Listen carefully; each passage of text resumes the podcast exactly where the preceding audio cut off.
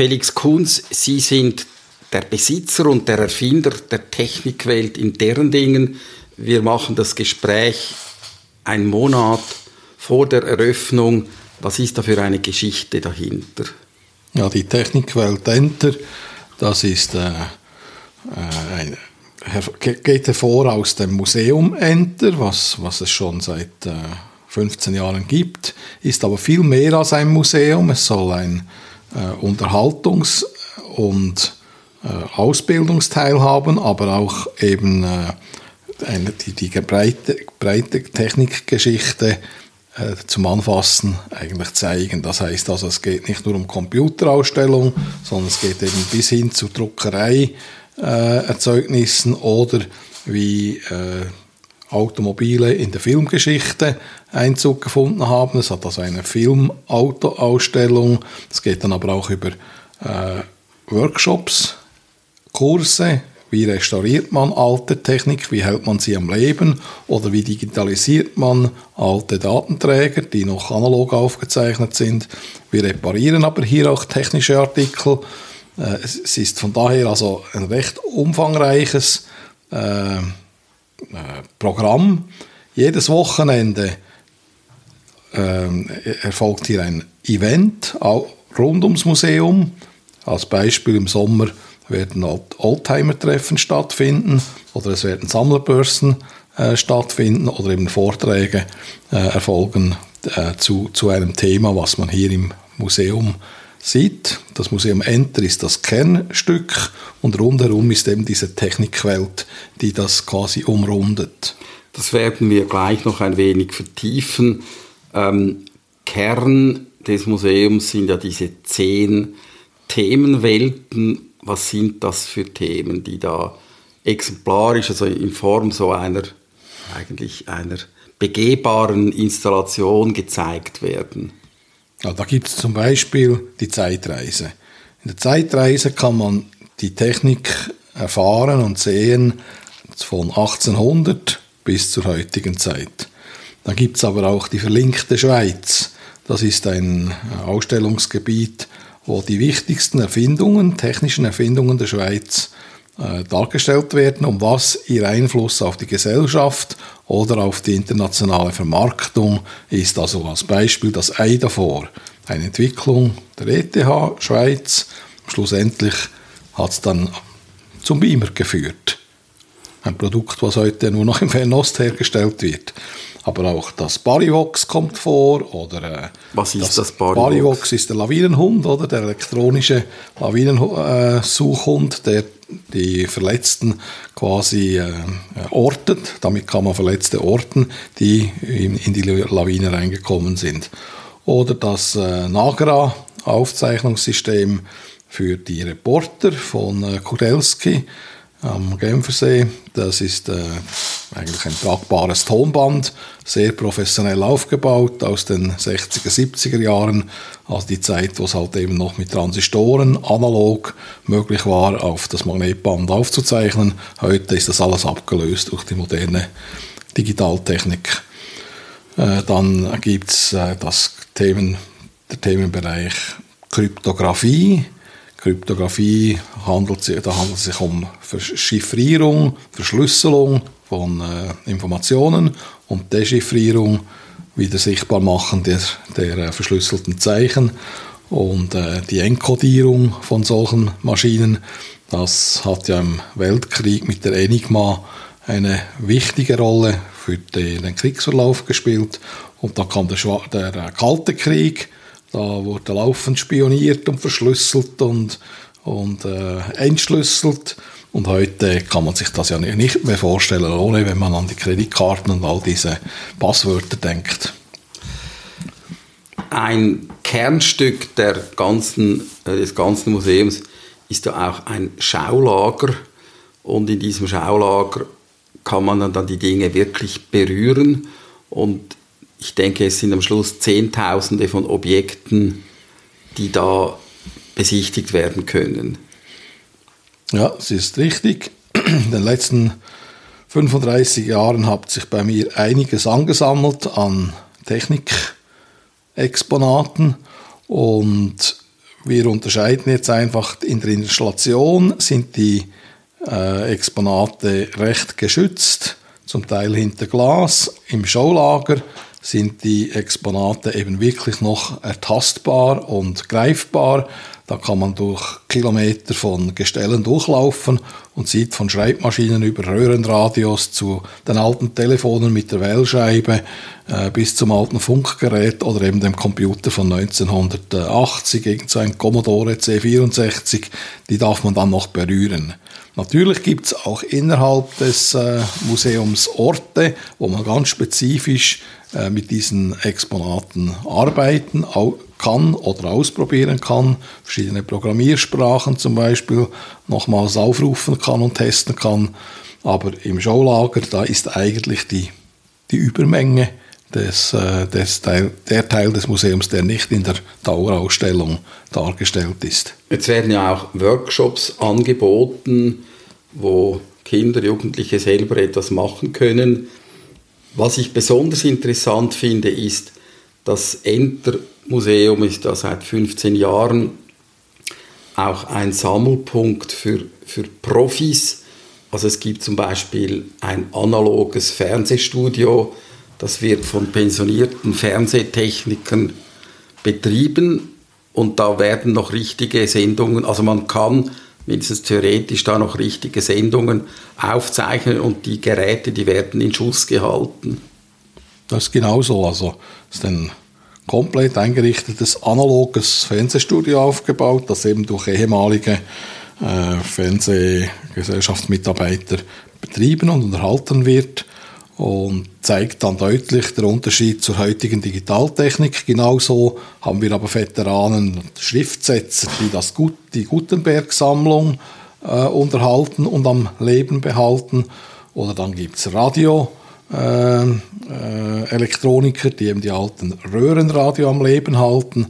Äh, so haben wir eigentlich in jedem Gebiet äh, haben wir Spezialisten, meistens schon im pensionierten Alter, die eben das Know-how mitbringen und die Kenntnis, wie man diese Geräte noch am Leben halten kann. Es gibt noch zwei Gebiete, die ich erwähnen möchte. Das eine, das sind die mechanischen Flipperkästen. Die werden ja hier nicht nur gezeigt, sondern man darf auch flippern, Richtig. sogar gratis. Ähm, und und diese Flipperkästen, die gehen ja ständig kaputt. Und dann braucht es eben einen Flipperkastenmechaniker, der die un also wirklich große Anzahl an Spulen, magnetischen Spulen und Lämpchen im Griff hat, weil die gehen tatsächlich durchs äh, Spielen kaputt und da braucht es halt dann neue Birnchen, Birnchen und neue äh, Elektron Elektronikkontakte, weil durch die Erschütterungen leidet das dann mit der Zeit. Aber wir haben ein Dutzend von solchen Kästen da im, im, äh, im Game Area Bereich, wo die Besucher spielen können, solange sie wollen. Und dann dasselbe gilt auch für den Telex. Ist da etwas, was heute kaum mehr verwendet wird. Und so will ich weiß, gibt es auch Leute, die defekte Telex-Apparate von früher reparieren können. Das ist auch richtig. Wir haben zumindest jemanden, der äh, sich spezialisiert hat auf die Reparatur von alten Telexen.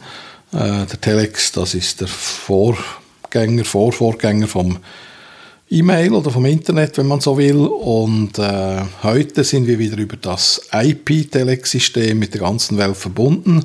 Enter deren Dingen ist äh, angeschlossen und kann wieder telexen und wir können so die Geräte im Betrieb zeigen. Äh, leider gibt es weltweit nur noch ein paar hundert solcher Stellen, die da quasi miteinander dann verbunden sind. Also es wird der Telex, Original-Telex-Code wird umgesetzt in einen IP-Code äh, auf der anderen Seite wird IP wieder umgesetzt in den alten Telex-Code und so funktionieren die alten Geräte noch. Und man kann die alten Geräte aber nur reparieren, wenn man auch die nötigen Ersatzteile hat. Genau. Wie viele Ersatzteile haben Sie an Lager? Wir haben einen Elektronik- und Retrotechnik-Ersatzteilshop, der hat gegen 2 Millionen Ersatzteile. Und daneben angegliedert ist auch noch eine mechanische elektronische Werkstätte und die stellt einfach alles das her oder reproduziert all das, was wir im Shop nicht vorrätig haben oder irgendwo finden können. Von daher ist eben die Technikwelt Enter auch in der Lage, wirklich die alte Technik wieder ans Leben zu erwecken und die, die, die Teile zu reparieren. Jetzt ein Spezialthema, das sind die Röhren, die Elektronenröhren, die bis zum Siegeszug des Transistors überall verbaut wurden. Die können auch kaputt gehen, aber sie haben ein beträchtliches Lager von diesen Röhren. Mhm. Alleine von diesen Verstärkerröhren, also Elektronenröhren, haben wir etwa um die 50.000 Neuröhren und wahrscheinlich nochmal 10.000 gebrauchte hier am Lager. Und das reicht also für die nächsten hunderte von Jahren unsere Röhrenradios da quasi am Leben zu erhalten. Die Lebensdauer so einer Röhre ist eben begrenzt auf äh, einige hundert Stunden, äh, weshalb eigentlich eine Elektronenröhre auch ja, regelmäßig halt gewechselt werden muss. Äh, das ist dann der große Vorteil vom Transistor. Der ist eigentlich nicht mehr abnutzungsempfindlich durch die Lebenszeit, durch die Gebrauchszeit und von daher hält ein Transistor x zehn Jahre. Wie sind eigentlich all diese Dinge zu Ihnen gekommen? Irgendwie höre ich da ein bisschen einen, einen Sammler, äh, der nicht ein paar Jahre, sondern möglicherweise sein ganzes Leben gesammelt hat. Der Ursprung ist sicher, dass mich die äh, Technik interessiert hat. Als äh, Ingenieur habe ich natürlich einen Bezug zur Technik und die alte Technik hat mich immer interessiert. Ich habe sie gesammelt über 30 Jahre und mit der Eröffnung des Museumentes schon am Bahnhof in Solothurn haben wir doch einen gewissen Bekanntheitsgrad generieren können, der dazu führt, dass wir heute im Tagesrhythmus ähm, alte Bestandteile, ganze Sammlungen oder äh, alte Restbestände von Elektronik- und Mechanikteilen geschenkt kriegen und die eigentlich bei uns schön einordnen und eben zugänglich machen für andere Sammler, respektive für die eigenen Reparaturbedarf. Was, was sind die spektakulärsten Schenkungen, die Sie so erhalten haben? Ja, eine als Beispiel ist sicher der äh, Chandelier Radiosender von äh, Lausanne vom Museum Audiorama, was aufgelöst worden ist. Das ist eine Schenkung gewesen, die ist natürlich ja, groß und einzigartig, weil es eben nur einen solchen Sender gibt und das ist der, der erste, der in der Schweiz Radiosendungen verbreitet hat. Aber äh, es gibt sonst unzählige kleinere Schenkungen und größere Schenkungen. Wenn ich ans Radiostudio Basel denke, mit den alten Radios und Funkanlagen, aber auch in der Automobilgeschichte gab es Schenkungen. Das ist ein breites Gebiet. Irgendwie ist dann der Felix Kunz zum Retter der Sammler geworden, weil es gibt ja gewisse Dinge, die kosten viel Geld, da reden wir noch davon, aber viele Dinge, die gesammelt werden, zum Beispiel alte Radios, die werden vielleicht während Jahrzehnten ein Leben lang gepflegt und dann stirbt der Besitzer und die Erben wissen nicht, was damit machen, verkaufen kann man es in der Regel nicht und dann landet das auf dem Sperrmüll, es sei denn eben äh, Felix Kunz erfährt davon. Das ist so, es gibt äh, oft die Situation, dass die Nachkommen glücklicherweise von uns irgendwie erfahren und dann uns anrufen und fragen, ob wir nicht ein, eine Möglichkeit hätten, das zu übernehmen, sei doch schade wegzuwerfen. Oder sie haben irgendeinen Bezug äh, gefunden zum Enter, also da, dass, dass es eben hier noch weitere solche Elektronik-Exponate äh, gibt und dass sie uns diese dann quasi überlassen. Das ist tatsächlich oftmals der Fall. Noch besser ist natürlich, wenn der Sammler selber in einem gewissen Alter feststellt, dass halt unser Leben endlich ist und er sich quasi äh, an uns wendet und, und anfragt, in welcher Form wir zum Beispiel seine Sammlung übernehmen könnten. Gibt es da ein Beispiel für so eine Sammlung, die dann von einem privaten Sammler zu euch gekommen ist?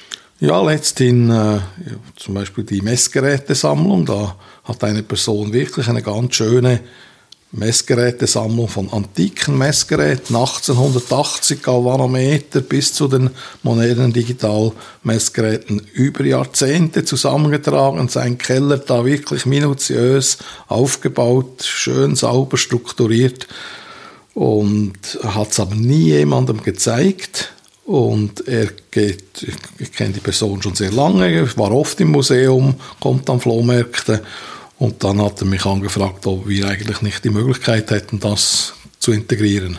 Aber irgendwann mal ist ja dann auch Ihre Kapazität erschöpft und irgendwann haben Sie ja dann, nehmen wir das, die Radios, natürlich, es gab viele Radios, aber äh, man kann ja nicht jeden äh, Typen drei oder viermal besitzen. Ja, also jeder, jede Person, die etwas schenkt ans, ans Enter, die muss auch wissen, dass wir nicht die ganze Sammlung ausstellen können. Das ist unmöglich, sonst hätten wir es tatsächlich dann x-fach, sondern die schönsten Teile, die nehmen wir in die Sammlung. Diejenigen, die zum Beispiel äh, geschichtlich interessant sind oder die wir noch gar nicht haben, sind natürlich von besonderem Interesse und das hat es fast in jeder solcher äh, Leihgabe, Schenkungsgabe hat äh, Seltenheiten mit dabei. Und dort, wo wir halt dann drei, viermal das Gleiche haben, da entscheiden wir einfach, das Beste quasi in die Sammlung äh, zu integrieren und die anderen müssen halt dann an den Flohmarkt.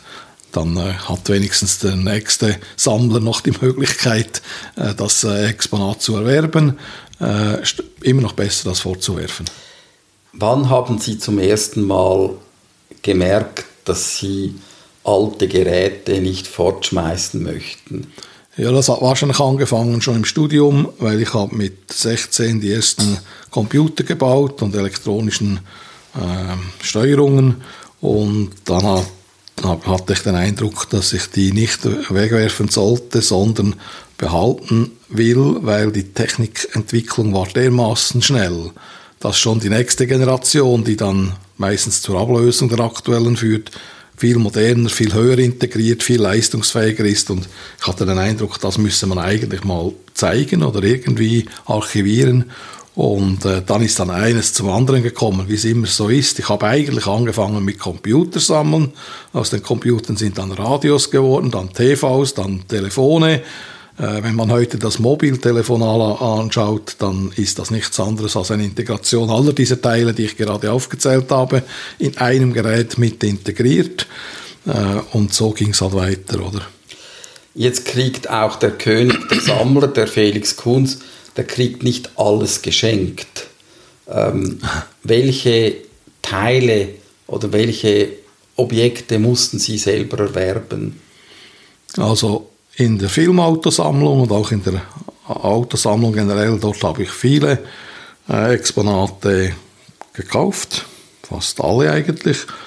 Meistens in einem Zustand, wo doch äh, Restauration notwendig war. Das heißt, dass ich konnte sie noch zu einem vernünftigen Preis kaufen, habe dann aber hunderte von Stunden an viele Ersatzteile investiert, bis dann das Fahrzeug ausstellungsreif ist.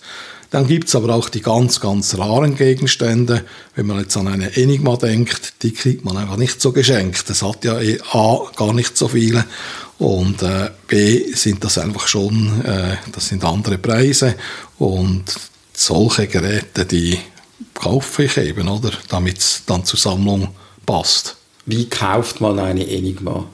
Ja, also ich habe war schon mehr als ein Jahrzehnt quasi Augen offen gehalten, mich informiert über die Preise und so weiter. Und am Schluss ist es ein reines Beziehungsnetz. Man muss die richtigen Leute zum richtigen Zeitpunkt kennen und äh, hat vielleicht Vermittler und Helfer, die gut gesinnt sind und dann irgendwie klappt es dann plötzlich mal. Aber äh, gerade ein Enigma, da ist auch viel äh, Vertrauen notwendig, weil ein Enigma verkauft man normalerweise nicht einfach so, sondern das hat eine Geschichte und äh, die will man auch wieder in gute Hände bringen. Und wie verhindert man, dass man nicht reingelegt wird? Ja, da ist halt auch wichtig, dass man weiß, von wem man etwas kauft, warum er das überhaupt verkauft und ist vielleicht auch gut, wenn man eben in dieser Szene schon drin ist, äh, sich mit anderen Kryptografen austauschen kann. Äh, die Käufe, die ich getätigt habe, sind immer von Leuten, die in der Szene bestens bekannt sind, dass sie eben A, seriös sind, wissen, was sie tun und dass es nicht irgendwie Diebesgut ist oder was auch immer, oder? Äh, weil das, das muss man schon sicherstellen. Was kostet eine Enigma? Ja, da kann man heute auf dem Ebay oder auf Börsen schauen. Da ist irgendwo zwischen 100.000 und mehreren hunderttausend sind so die Preis, Preisranges. Da kommt immer auf den Zustand und die Geschichte drauf an. Aber letztlich haben Sie hohe Beträge aufgewendet, um zum Beispiel diese Chiffriergeräte oder auch bestimmte Oldtimer zu kaufen. Und das Geld, das haben Sie ja selber verdient. Ja, ja, das hat so etwas an sich, ja.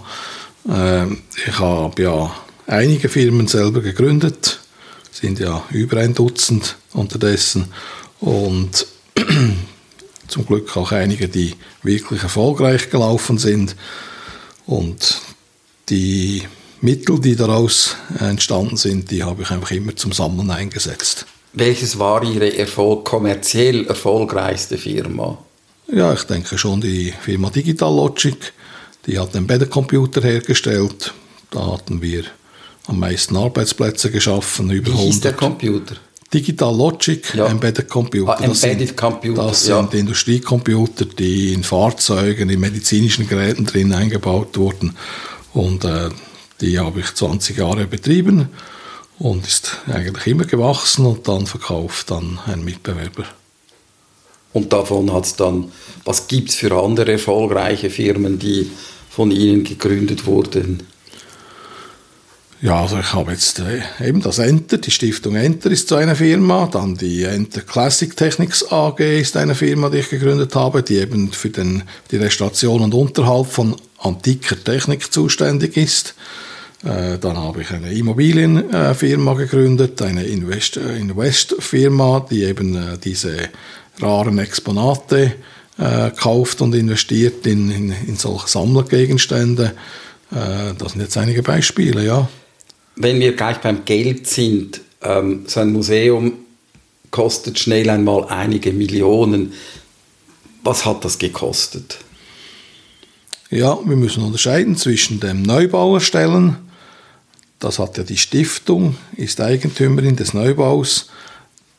Die, der Neubau wurde ja notwendig aus dieser Enteignung des alten Standortes am Bahnhof Solothurn aus dieser Enteignung hat's, hat es äh, einen bestimmten Verkaufserlös gegeben und dieser Erlös dient jetzt der Stiftung dazu, eben den Neubau in deren Dingen zu finanzieren. Und das war ein zweistelliger Millionenbetrag. Das war ein größerer Betrag, genau, genau, genau. Das war sozusagen das Startkapital. Das ist das, das Startkapital, genau. Ja. Und dann ist die reine Dauerausstellung, die Ausstellungsentwicklung äh, und Produktion, damit man die neue Ausstellung wieder sehen kann. Das äh, ist ebenfalls aus dem Erlös äh, aus dieser Enteignung äh, finanziert, plus aus dem Lotteriefonds und all den verschiedenen Unterstützungsgeldern, die im Laufe der letzten zwei Jahre zusammengekommen sind. Und Lotteriefonds, da sprechen wir über den Kanton Solothurn. Genau.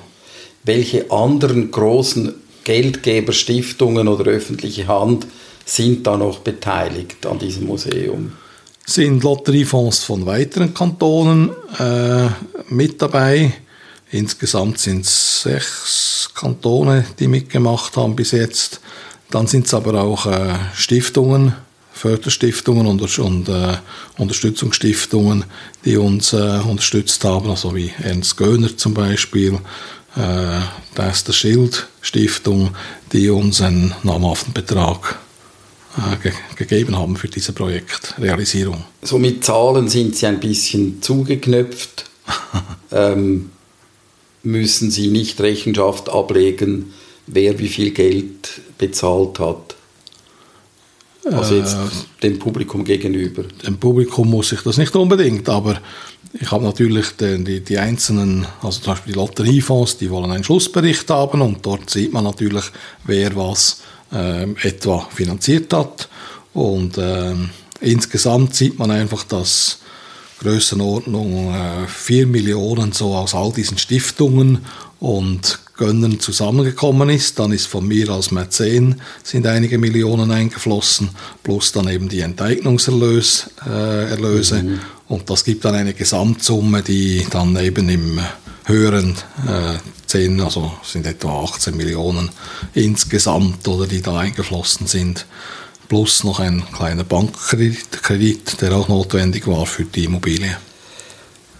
Bei der Museumsgestaltung taucht ein großer Name auf, Steiner Sarnen.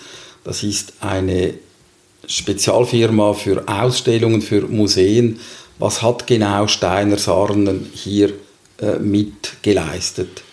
Ist vor allem in der Konzeptphase haben sie uns unterstützt und dann während der Realisierungsphase so ein wenig die, die Qualitätskontrolle gemacht, plus uns unterstützt einfach dort, wo sie ihre Erfahrung reinbringen konnten, die uns vielleicht fehlte, weil wir haben bis jetzt nur Museum Enter gebaut und die haben natürlich schon x Museen und Ausstellungen gestaltet und so war es eigentlich ein, eine gute Zusammenarbeit, wo sie vor allem ihre Erfahrung reinbringen konnten. Normalerweise ist es umgekehrt. Da wird eine äh, Spezialfirma für Museumsgestaltung beigezogen und da gibt es sehr viele Sitzungen und das Museum gibt den Input, aber am Schluss macht dann eigentlich die Firma das Konzept. Jetzt, wenn ich es richtig sehe, ist das bei Ihnen genau umgekehrt gelaufen. Ja, das ist so. Ähm, ich bin ein Freund von hoher Eigenfertigungstiefe, das heißt, ich habe alle äh, die Spezialisten angestellt bei mir, also vom Maler über den Gipser, über den Elektroniker, über den Mechaniker, über den Industriedesigner, Grafikerin, Texterin, Fotografin, all diese Funktionen, die man so braucht, habe ich angestellt, Leute hier im Haus und dann haben wir selber realisiert. Die gesamte Ausstellungsrealisierung, die ist eigentlich in Eigenregie entstanden, in unserer eigenen Werkstatt, eigene Möbelschreinerei haben wir hier, eigene Metallverarbeitung, Elektronikerlabors. Und was wir eingekauft haben, ist eigentlich die, in der, in der Planung und in der Konzeptphase die Ideen, damit wir auf dem richtigen Weg sind. Woher kommt dieses Selbstbewusstsein? Ähm ich kann alles selber, wir können alles selber und wir können es besser und billiger als die Spezialisten. Das ist ja eigentlich recht ungewöhnlich, weil wie gesagt, bei den meisten Museen ist es umgekehrt oder dann haben sie eine riesige Abteilung von Kuratoren und so weiter, die da äh, das dann machen. Also ich bin mich halt gewohnt von, von klein auf, dass ich die Fäden in der Hand halte ich habe ein extrem breites Wissen und habe auch die Fähigkeit, das Wissen umzusetzen in die Realität. Und das ist mein Markenzeichen vermutlich, dass ich eben wirklich realisiere, was ich mir ausdenke. Und dazu stelle ich mir einfach die Leute an, weil ich auch nur zwei Hände habe ich brauche dann schlussendlich auch zwei Dutzend Hände und das führt dazu, dass wir eben eine eigene Truppe sind. Das war bei meinem großen Unternehmen, bei einem kleinen Unternehmen genau gleich wie jetzt bei der Museumsstiftung Enter. Und ähm, ich bin nicht so ein Fan von zu viel Beratern, weil am Schluss zählt, was umgesetzt ist. Und der zweite Aspekt ist ganz einfach ein kommerzieller. Weil man kann sie natürlich dumm und blöd bezahlen mit äh, viel, viel externen Leuten und Beratern das ist äh, am Schluss doppelt, dreifach so teuer, wie wenn man es geschickt selber macht. Ich finde das Beispiel interessant mit dem Aushub. Das ist jetzt nicht unbedingt eine, wie soll ich sagen, eine intellektuell anspruchsvolle Arbeit, aber wenn ich das richtig verstanden habe, dann haben sie den Aushub und alles, was dazugehört, selber gemacht. Und das braucht in erster Linie sehr viel Zeit und es braucht große Maschinen und es tönt völlig wahnsinnig, wenn ich höre, dass Felix Kunz selber äh, hingegangen ist und das gemacht hat. Ja, das kam aus der Notwendigkeit heraus, dass wir während der Planungsphase festgestellt haben, dass unser Gelände hier hätte gepfählt werden müssen, wenn wir ab Erdgeschoss gebaut hätten. Dann habe ich mir überlegt, ja, dann bauen wir doch gleich ein Untergeschoss. Wir werden die Fläche sicher nutzen können. Und dieses Untergeschoss kostet halt irgendwo zwei Millionen mehr bei der Fläche hier. Und äh, der Preistreiber war unter anderem auch der, der Aushub. Und da habe ich gesagt, ja gut, um da ein wenig die, die Mittel zu berücksichtigen, die wir zur Verfügung haben, machen wir diesen Aushub selber. Das heißt, ich habe einen 85er 40 Tonnen Lastwagen, ein Radlager und einen 30 Tonnen Bagger gekauft und bin dann halt fünf Monaten zusammen mit äh, zwei weiteren Leuten an diesem Aushub gewesen und in fünf Monaten circa 600.000, 700.000 Franken nicht auszugeben, das scheint mir doch noch in guter Relation sein, weil ich hatte nie den Stundenlohn bei einer ordentlichen Arbeit in der Größenordnung. Das tut mir leid, das ist für mich eine rein ökonomische, wirtschaftliche Überlegung. Also ich kann Ihnen sagen, dass ich genügend Sandkastenspiele jetzt gemacht habe, keinen Bedarf mehr habe nach 1000 äh, Lastwagenfahrten auf die Deponie.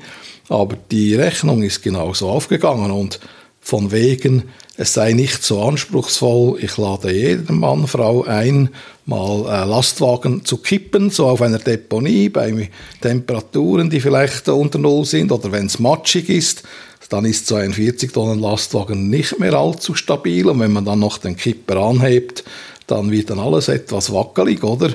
Man kann Bilder anschauen. Es gibt im Internet genau von, äh, Bilder von umgekippten, umgekippten Lastwagen. Lastwagen. Und wir haben es also ja. unfallfrei über die Bühne gebracht. Den Lastwagen habe ich irgendwie für 50.000 Franken Occasion gekauft und jetzt werde ich ihn dann in den nächsten Monaten wieder verkaufen.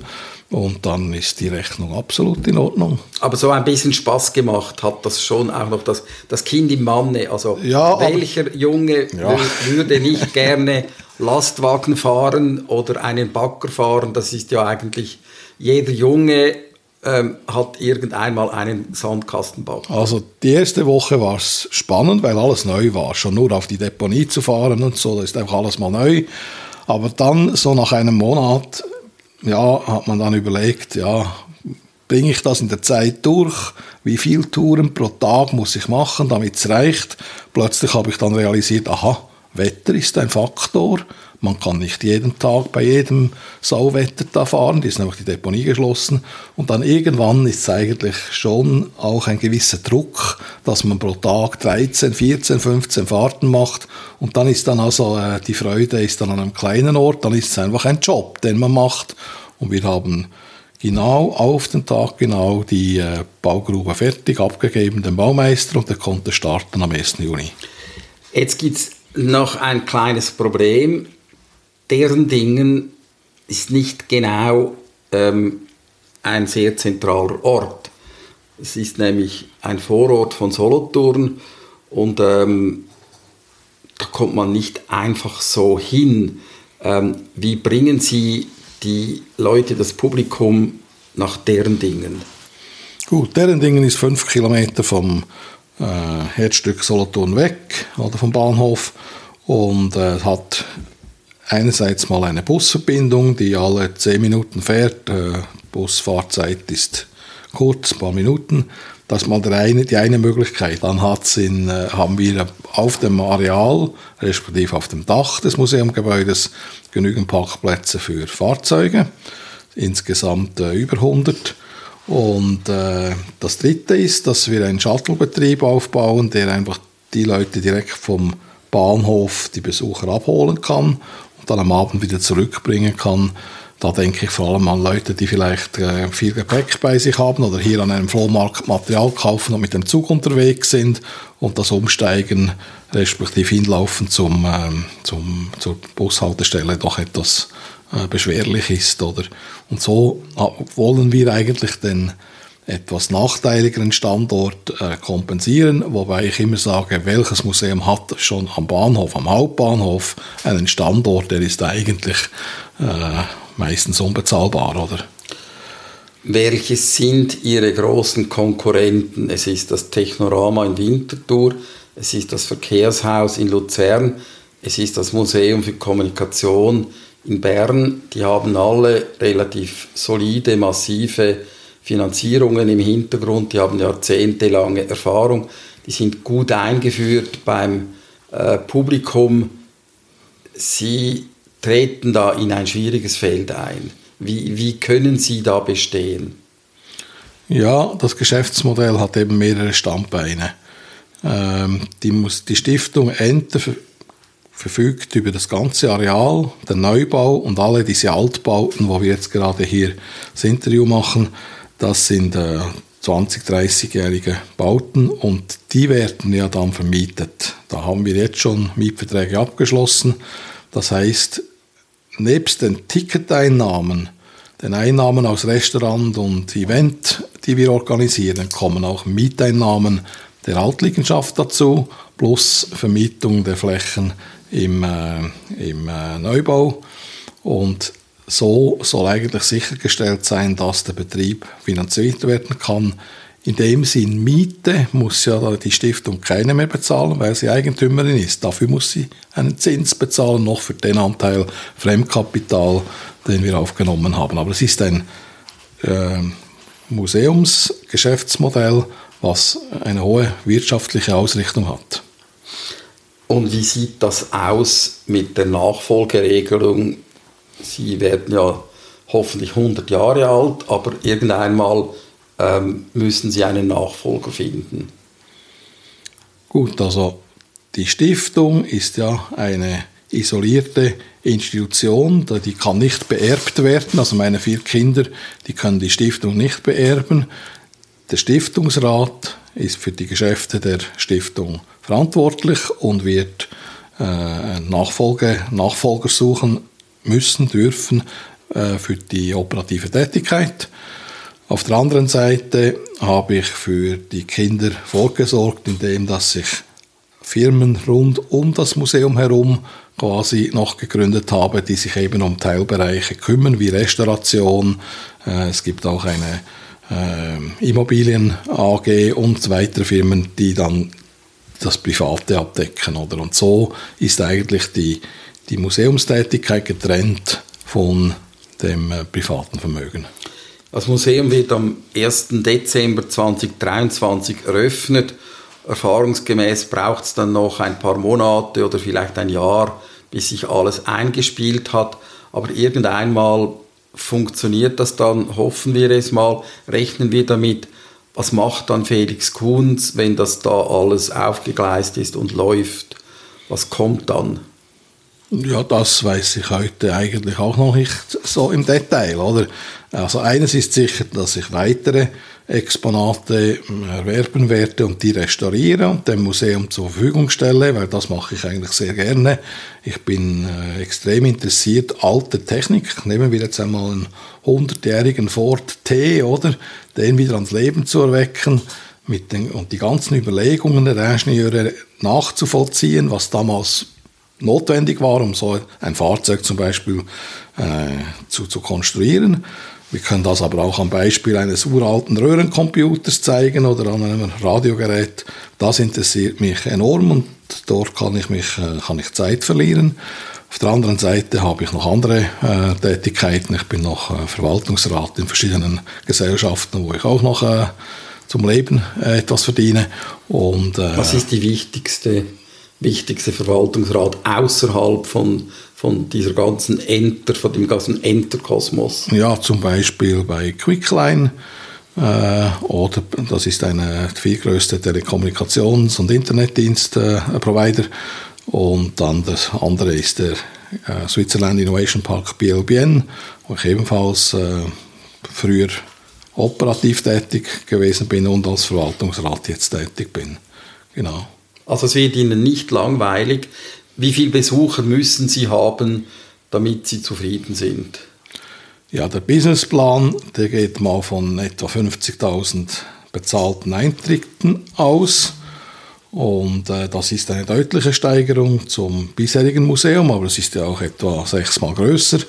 Äh, auf der anderen Seite, wenn die Besucherzahl etwas darunter liegen sollte, dann ist es wie in jedem Geschäft, muss man halt äh, die Kosten entsprechend anpassen und dann betreibt man es eben mit etwas weniger Aufwand. Und im alten Museum waren es wie viel pro Jahr?